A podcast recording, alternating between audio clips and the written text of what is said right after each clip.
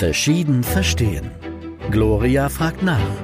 Heute Gendergerechte Sprache. Als ich 1989 nach Deutschland kam, musste ich mühsam die deutsche Sprache erlernen. Ich lernte Wörter wie Schüler und Polizisten. Plötzlich sollte ich Schülerinnen und Schüler sagen.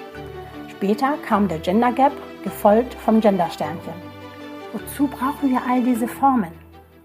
Diese und andere Fragen stelle ich heute meinen beiden Talkgästen. Elke Sasse, Gleichstellungsbeauftragte der Stadt Lübeck und Victoria Bollmer, Ressortleiterin bei Bento. Bleiben Sie dran, es geht gleich los. Verschieden verstehen mit Gloria Boateng. In Ghana sagt man Aquaba. Hallo und herzlich willkommen zum ersten Podcast unserer Reihe Verschieden verstehen. Ich bin Gloria Boateng. 2002 begann ich an der Universität Hamburg zu studieren begegnete einer Professorin, die ihren Forschungsschwerpunkt unter anderem im Bereich Gender Studies hatte. Von der Diskussion um Gender und Gender Equality habe ich damals das erste Mal etwas mitbekommen. Frau Sasse, wofür steht denn das Wort Gender bzw. Gendern? Hallo und guten Tag. Das Wort Gender kommt aus dem Englischen. In der englischen Sprache wird unterschieden zwischen Sex und Gender. Sex steht für das biologische Geschlecht und Gender für das soziale Geschlecht, das heißt für die Sozialisation eines Menschen hin auf ein Geschlecht, meist auf das Geschlecht Mann oder Frau. Das heißt, es geht dann immer auch um Geschlechterrollen, Geschlechteridentitäten, Geschlechterstereotype und so weiter. Und das Leben und Ausfüllen jeder und jedes Einzelnen von uns, dieser Geschlechterstereotype, wird oft auch als Doing Gender bezeichnet. Warum war es Ihnen ein Anliegen, sich für eine gendersensible Sprache in der Lübecker Stadtverwaltung einzusetzen? Wofür brauchen wir das? Wir wissen, glaube ich, seit vielen Jahren, dass Sprache nach wie vor das, das Bewusstsein bestimmt und schärft. Und das war auch schon meine Vorgängerin in diesem Job. Also ich bin Gleichstellungsbeauftragte bei der Hansestadt Lübeck vor vielen, vielen Jahren bewusst, als vor über 30 Jahren diese Stellen eingerichtet wurden und sie schon damals die ersten Grundsätze für die Gleichbehandlung von Frauen und Männern in der Sprache bei der Stadt installiert haben. Und es ging einfach deutlich zu machen, wir wollen Frauen und Männer gleichermaßen ansprechen und das ist so das Entscheidende. Okay, Sie haben gesagt, vorher bestand schon diese Stelle, aber die Schreibweisen waren noch sehr unterschiedlich. Jetzt ging es um eine Vereinheitlichung oder worum konkret ging es Ihnen und wie waren die Reaktionen auf Ihr Anliegen? Zu alten Zeiten war es so, dass wir bei der Stadt Lübeck vielfach mit dem Binnen-I, das große I benutzt haben, aber es gab auch ein munteres Durcheinander. Es wurde mit Schrägstrichen gearbeitet, mit Klammern, also da wurden die KundInnen in die Klammern gesetzt, die Frauen, oder es wurde dann Empfänger mit Sternchen und dann stand da drunter, dann wird, alle Frauen sind mitgemeint aber es war dann trotzdem nur in männlicher Sprache geschrieben. Es gab ein munteres Durcheinander. Und dann gab es halt ja im Oktober 2017 dieses Urteil vom Bundesverfassungsgericht, das ähm, deutlich machte, dass auch Personen, die sich weder dem einen noch dem anderen Geschlecht zuordnen, ähm, angesprochen werden müssen, auch wenn es dabei vorrangig um das Personenstandsrecht ging war für uns ziemlich schnell klar, dass das auch Folgen für die Kommunen hat. Denn in Stellenausschreibungen müssen wir Menschen ansprechen. Und seit diesem Urteil sehen wir ja ganz viel, auch in allen möglichen Stellenausschreibungen, dass damit schon unterschiedlich gearbeitet wird. Nun haben Sie nicht den Gender Gap oder das Gender-Sternchen übernommen, sondern Sie haben einen Gender-Doppelpunkt eingeführt. Was hat der, was die anderen nicht haben? Was kann er mehr? Unsere Überlegung, also die des Bürgermeisters und meine, war zum einen, also zum einen haben wir bei der Stadt Lübeck auch gerade unsere Homepage relaunched und es war klar, dass die neue Homepage barrierearm sein soll und auch sich die Nachrichten, die dort geschrieben stehen, hören können soll. Also für blinde, ich sage jetzt mal Userinnen auch zu nutzen sein soll. Und vielfach war es zu dem damaligen Stand der Technik, als wir das diskutiert haben, noch so, dass das Sternchen als Sternchen gelesen wird. Wenn ich dann, das haben wir dann auf verschiedenen Homepages von anderen Städten getestet, wenn da dann stand, ähm, liebe Kielerinnen oder und so weiter, Kielerinnen mit Sternchen, dann wurde gelesen, liebe Kieler, Sternchen innen. Da wurde das Sternchen als Sternchen wirklich gelesen. Und das wollten wir vermeiden und haben uns dann für den Doppelpunkt entschieden, der einfach wie ein Punkt oder ein Doppelpunkt eine Pause macht beim Vorlesen. Lübecker innen. Es ist allgemein bekannt, wie starr Verwaltungsapparate sein können. Wie implementiert man denn neue Schreibweisen und neue Ansprachen in einem solchen System? Welche Stufen haben Sie erklommen? Ich glaube, es ist ganz wichtig, wie bei so vielen Prozessen, wo es um, wo es um Frauenförderung und Gleichstellung geht, dass das ein Thema ist, was top-down auch gelebt wird, wo die Verwaltungsspitze sagt, wir wollen das so, wir stehen dahinter und wir wollen, dass das hier bei der Stadtverwaltung gelebt wird. In dem Fall war wirklich der Bürgermeister ein sehr starker Befürworter dieses Themas und hat gesagt, wir wollen das hier voranbringen. Wir wollen auch also den Doppelpunkt nutzen, a, weil es die, diese technischen Argumente hat, die ich eben benannt habe, aber auch, weil wir vielleicht mit dem Doppelpunkt ins Gespräch kommen und damit ja bewusst machen, wie wichtig es ist, Sprache auch so zu benutzen, dass sich alle Geschlechter angesprochen fühlen. Also ich hatte quasi mit dem Bürgermeister jemanden, der das Thema mitbefördern wollte, aktiv. Und das ist, glaube ich, sehr, sehr wichtig. Welche Widerstände sind Ihnen begegnet? Oder hat es von Anfang an jede Person verstanden und fand es gut, was Sie davor hatten? Es gab sehr unterschiedliche Widerstände. Also wie gesagt, wir haben bei der Stadt zum 1. Januar diese Regelung eingeführt, auch mit einer Pressemeldung, um deutlich zu machen, das wollen wir auch nach außen kommunizieren. Und ähm, in Zeiten von, von Jahreswechsel und, und scheinbar Presselöchern ist das, hat das eine bundesweite Resonanz gefunden bei der Presse, was mich sehr erstaunt hat, weil vor gut einem Jahr hat meine Kollegin in Hannover eine ähnliche Regelung mit dem Gender-Sternchen eingeführt. Das hat da schon bundesweite Resonanz und Empörung hervorgerufen, dass das jetzt nochmal passiert. Damit hätte ich nicht gerechnet. Innerhalb der Stadtverwaltung hat es großteils auf viel Zustimmung es ist gestoßen bei den Kolleginnen und Kollegen, die es ja auch betrifft, die damit jetzt arbeiten sollen, weil gesagt, weil sie gesagt haben, oh, endlich eine einheitliche Regelung, nicht Doppelpunkt oder Sternchen oder Schrägstrich oder wie auch immer, sondern es gibt eine klare Ansage, wie es, wie es gemacht werden soll. Dass es gut ist, dass es einheitlich ist. Es hat aber bundesweit, wie gesagt, eine sehr große Resonanz gegeben, die sehr, sehr unterschiedlich war.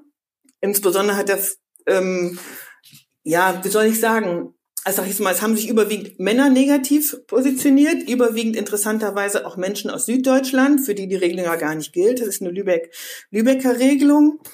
Und ähm, ja, und es hat sich natürlich auch der Verein, wie heißt der v, VDS, Verein Deutsche Sprache, eingeschaltet der ähm, gesagt hat, dass mit dieser Dienstanweisung die Weisungsbefugnis überschritten würde und der VDS gerne für die Beschäftigten der Stadt Prozesskostenhilfe leisten würde, wenn sie sich nicht daran halten wollen.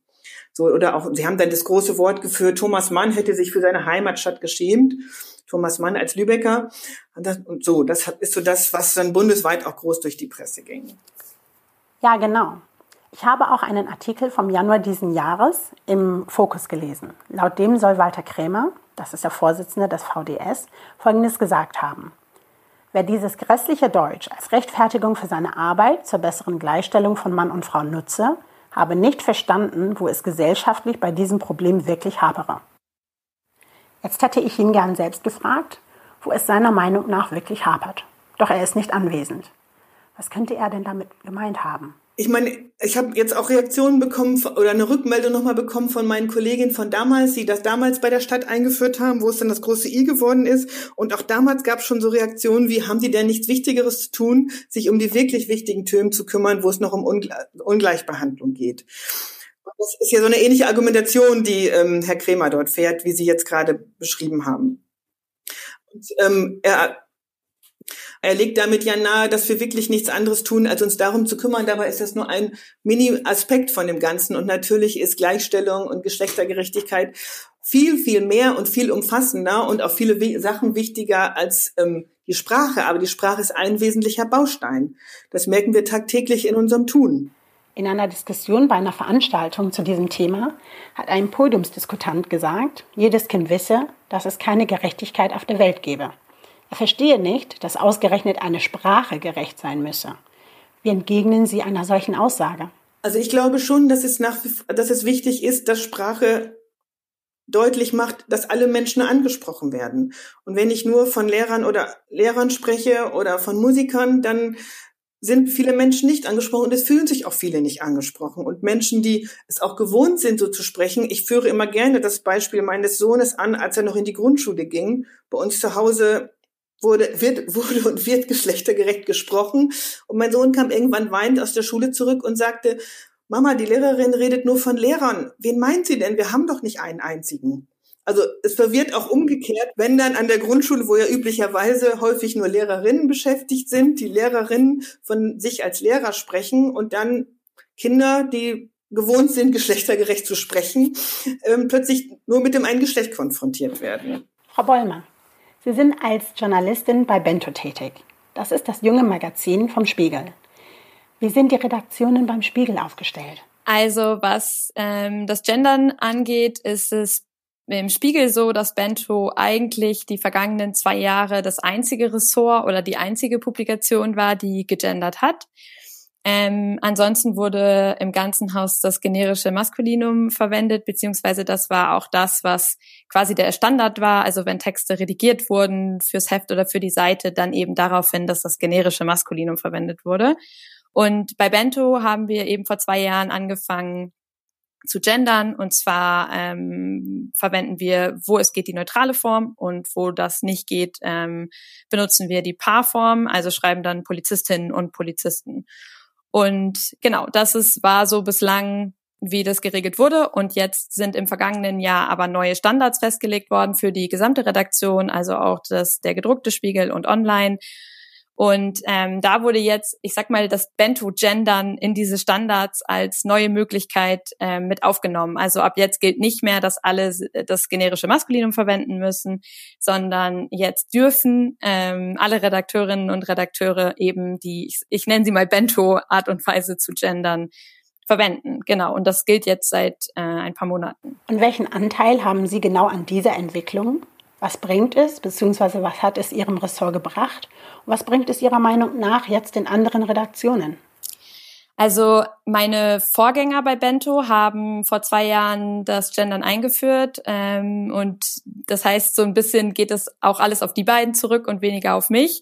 Und ähm, die haben eben auch dafür gesorgt, dass das Teil dieser Spiegelstandards wurde und haben äh, sich da eben auch in diesen Runden, die die Standards erarbeitet haben, eingesetzt dafür. Und ich glaube aber, dass natürlich die Arbeit, die wir bei Bento machen, nämlich, ähm, dass jeden Tag die Artikel von uns auch auf der Seite spiegel.de erscheinen in gegenderter Form.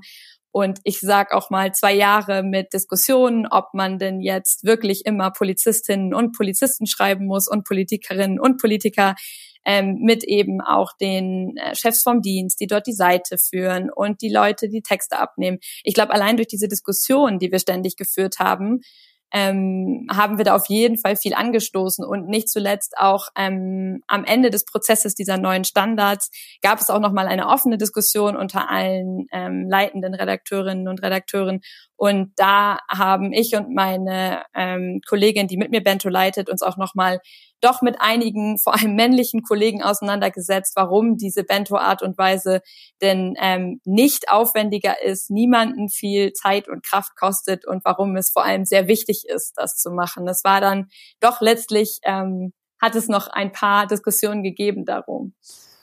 Okay, jetzt nehmen Sie gerade den Leuten den Wind aus den Segeln, die immer wieder argumentieren, dass durch zu viel Gendersensibilität die Sprache umständlich und unnötig lang werde.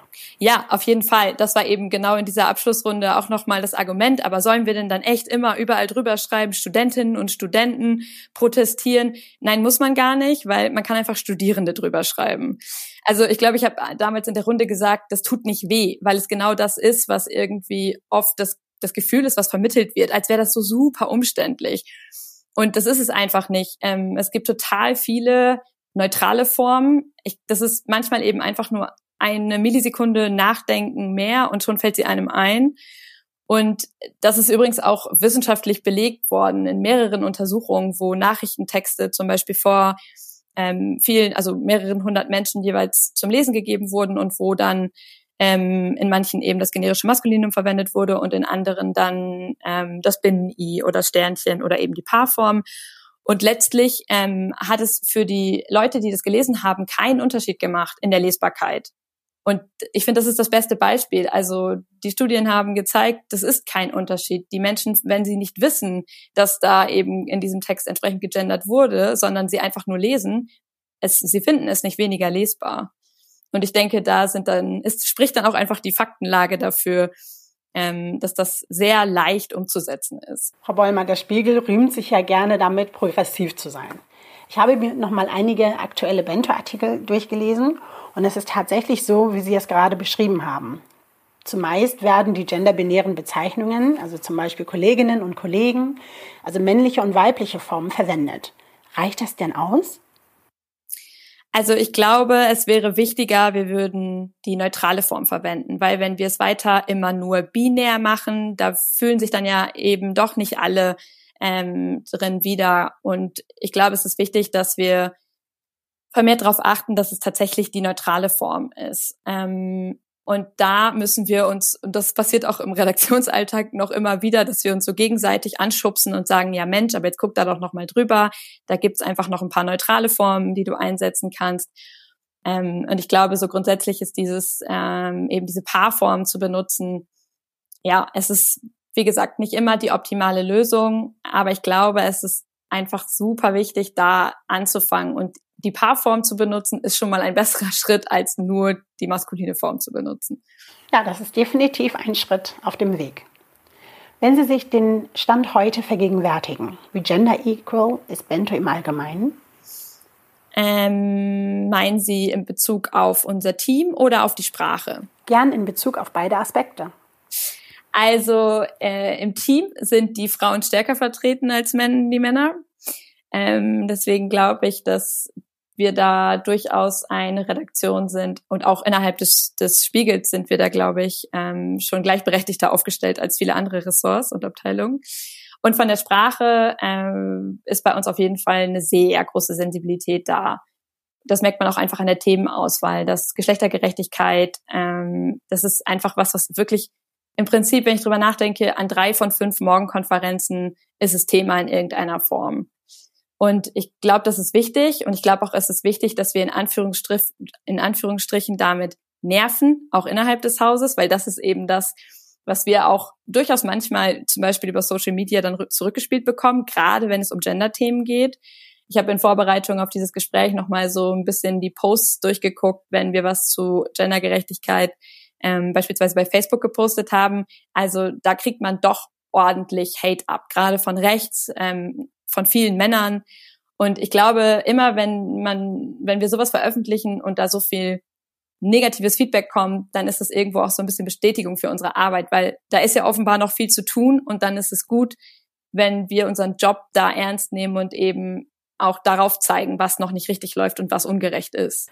Frau Sasse, was kommt denn nach dem Gender-Doppelpunkt? Wie geht es mit dem Gendern bzw. einer gendergerechteren Sprache und dem Gender Equality-Anliegen weiter? Sind wir als Gesellschaft Ihrer Meinung nach da angekommen, wo wir sein sollten? Gendergerechte Sprache ist, habe ich am Anfang schon gesagt, nur ein kleiner Aspekt davon. Und ich möchte aber auch noch mal kurz auf das eingehen, was Frau Bollmer gerade gesagt hat. Ich glaube, es geht darum, eben nicht nur Frauen und Männer, Polizistinnen, Polizisten anzusprechen, sondern wirklich versuchen, andere Begriffe zu finden zum Beispiel statt Lehrerinnen und Lehrer Lehrkräfte oder zu sagen, der Antrag wurde gestellt von oder auf dem Podium sitzen statt Podiumsteilnehmer sind. Also es gibt ja viele Möglichkeiten, die dann die Sprache auch vereinfachen oder zum Teil auch den Text sogar verkürzen, was vielleicht für einige Spiegelredakteurinnen und Redakteure nochmal ein Argument sein könnte. Und ähm, Sprache ist nur ein Aspekt von Gender Equality. Und natürlich geht es weiter. Und wenn Sie jetzt fragen, wie es in Lübeck weitergeht, so arbeiten wir natürlich ähm, weiter an dem, wie in Schleswig-Holstein darum geht, das Gleichstellungsgesetz umzusetzen, also gleich viel Frauen und Männer auf alle Stellen zu bekommen, die es bei der Stadt zu besetzen gibt. Und gleichzeitig haben wir einen Bürgerschaftsauftrag, der, wo es darum geht, der Europäischen Charta für die Gleichstellung von Frauen und Männern auf lokaler Ebene, da einen Aktionsplan zu entwickeln. Und was ganz spannend ist, wir hatten im März einen großen Auftaktworkshop dazu mit vielen Bürgerinnen und Bürgern, und eines der Themen bei der Frage, worauf sind Sie stolz, im Hinblick auf Gleichstellung und in Lübeck, kam, dass wir endlich so eine Sprache haben, dass es eine klare Ansage gibt. Das war ein identitätsstiftendes Moment, was von vielen Teilnehmerinnen und Teilnehmern gesagt wurde. Aber das war nur ein Aspekt von vielen. Aber wie gesagt, wir sind gerade dabei, die europäische Charta nach vorn zu bringen, Aktionsplan zu entwickeln, wo noch was getan werden muss und ganz viele Akteurinnen und Akteure dazu ins Boot zu holen. Ich habe vor kurzem mit einem Bekannten, der in den USA lebt, eine Diskussion gehabt, in der er wortwörtlich sagte, Gender Equality is just about women. Inwiefern geht es bei diesem Anliegen wirklich nur um Frauen, um die Rechte der Frauen?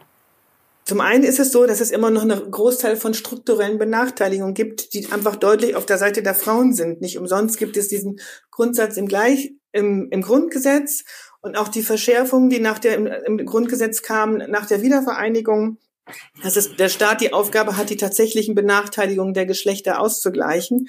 Und wenn man auf die tatsächlichen Benachteiligungen in die Daten und statistischen Auswertungen guckt, dann sieht man nach wie vor, dass es einfach eine Ungleichbehandlung gibt.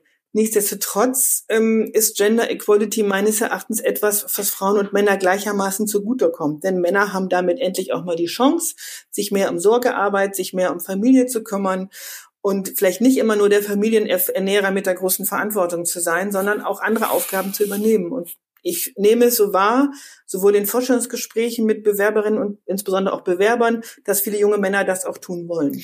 Ja, also das glaube ich auch. Da würde ich ähm, Ihnen total zustimmen. Ich glaube, es ist überhaupt nicht nur etwas, was was Frauen betrifft oder auch was Frauen anstoßen, sondern äh, also was was ich auch so aus meiner Arbeit als Journalistin und mitbekommen habe oder erfahren habe über viele ähm, Menschen, ist eben, dass ja nicht nur Frauen dieses, diese ganzen Rollenbilder hinterfragen, sondern was Frau Sasse gerade angesprochen hat, es ist ja nicht nur so, dass man durch Geschlechtergerechtigkeit dafür sorgt, dass Frauen gleichberechtigt sind, sondern eben auch, dass dieses starre Rollenbild für alle Menschen aufgebrochen wird, äh, Männer, Frauen und eben auch Nicht-Binäre. Welche Tipps können Sie Unternehmen, Vereinen und anderen Einrichtungen geben, die sich auf diesen Weg machen wollen, eine gendergerechtere Sprache einzuführen? Nach den Erfahrungen, die Sie jetzt hinter sich haben? Also was ich von meiner Arbeit sagen kann, ist, da muss man einfach mutig sein. Und auch wenn man weiß, es wird auf Widerstände stoßen und es werden viele, wahrscheinlich vor allem Männer dagegen sein, dass es sich einfach lohnt, da durchzuhalten, sich ein Konzept zu machen. Man sieht ja auch, dass da vieles möglich ist. Das wird in Lübeck anders gemacht als bei Bento. Es wird in Hannover anders gemacht. Ähm, ich glaube, es gibt da viele Wege, das zu lösen. Und dass man einfach diese, diese eine Schritt, diese eine Portion Mut, die da wahrscheinlich zugehört, äh, dass man sich das einfach zutraut, weil ich habe noch nicht mitbekommen, dass es irgendwo, ich sage in Anführungsstrichen, gescheitert wäre oder dass es sich nicht gelohnt hätte. Ich kann nur ergänzen, ich glaube, es ist wichtig, einfach immer dran zu bleiben und hartnäckig zu sein. Ich habe ja geschildert, dass in Lübeck schon seit vielen, vielen Jahren, sag ich mal, dieses Thema geht, Gleichbehandlung in der Sprache und wir es jetzt über diesen Gender-Doppelpunkt nochmal anders nach vorn gebracht haben. Aber das Thema hat uns ja die letzten 30 Jahre, seitdem es Frauenbeauftragte, Gleichstellungsbeauftragte bei der Kommune gibt, schon begleitet und ich und meine Kollegin und meine Vorgängerin sind immer an dem Thema dran geblieben.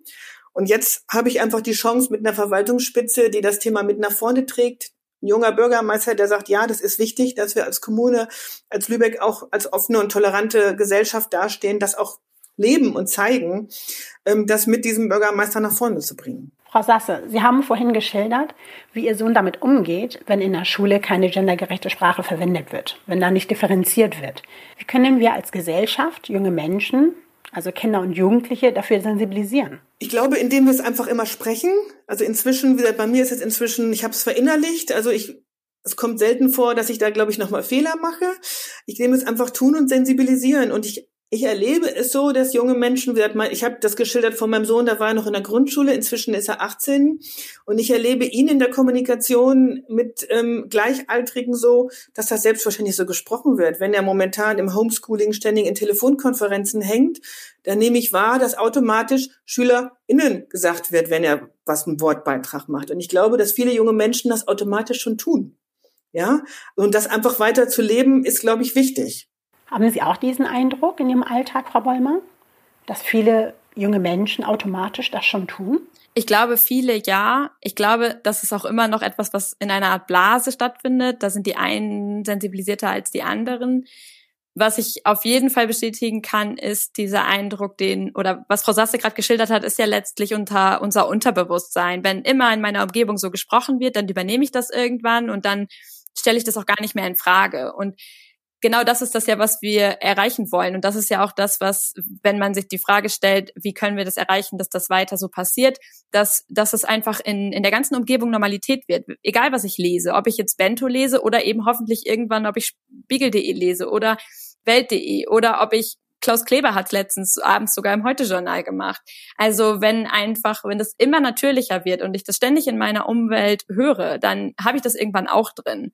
Und das hat eben wiederum auch unterbewusst einen sehr großen Effekt, weil dann fühlen sich tatsächlich alle angesprochen.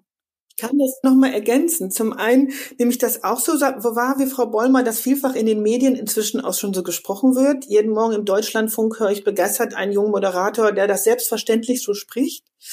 Und das ist einfach, ja, also ich finde das sehr wohltuend und angenehm. Und die Diskussion, die wir hier anstoßen wollten mit dem Doppelpunkt, wo wir uns bewusst entschieden haben, wir nehmen den Doppelpunkt, um die Diskussion vielleicht noch mal größer zu machen. Und ich merke, dass das tagtäglich auch so ist, wenn ich bei uns in den Verwaltungsrunden sitze und da sind Themen dann wird plötzlich von irgendwelchen Manntagen für Gutachten gesprochen und dann korrigiert sich der Redner selbst und sagt, ich meine natürlich Personentage, stimmt, es muss ja nicht unbedingt Mann sein, der das Gutachten schreibt. Also dass da so eine Bewusstseinsänderung passiert durchs Tun, ja. Und das ist, glaube ich, wichtig. Frau Bollmer, können Sie sich vorstellen, den Gender-Doppelpunkt zu übernehmen? Ich finde das auf jeden Fall äh, eine super Lösung und ich habe auch in den letzten Monaten häufiger mit unseren Kolleginnen und Kollegen überlegt, ob denn unsere Art und Weise zu gendern, ich sag mal, noch zeitgemäß ist und finde auf jeden Fall den Doppelpunkt eine total gute Lösung. Was was wir bei Bento so ein bisschen bedenken wollen und auch müssen, ist, dass wir im besten Fall irgendwann ja den ganzen Spiegel dazu kriegen, dass ähm, sie geschle geschlechtergerechte Sprache verwenden. Und da fangen wir vielleicht jetzt erstmal mit der Art und Weise an, wie wir sie bei uns machen. Und ich kann mir vorstellen, dass der Doppelpunkt vielleicht ein wenig zu progressiv ist. Für meine Tätigkeit als Lehrerin wechsle ich im nächsten Schuljahr von der weiterführenden Schule in die Grundschule. Ich nehme mir aus diesem Gespräch mit, von Anfang an eine gendergerechtere Sprache zu verwenden.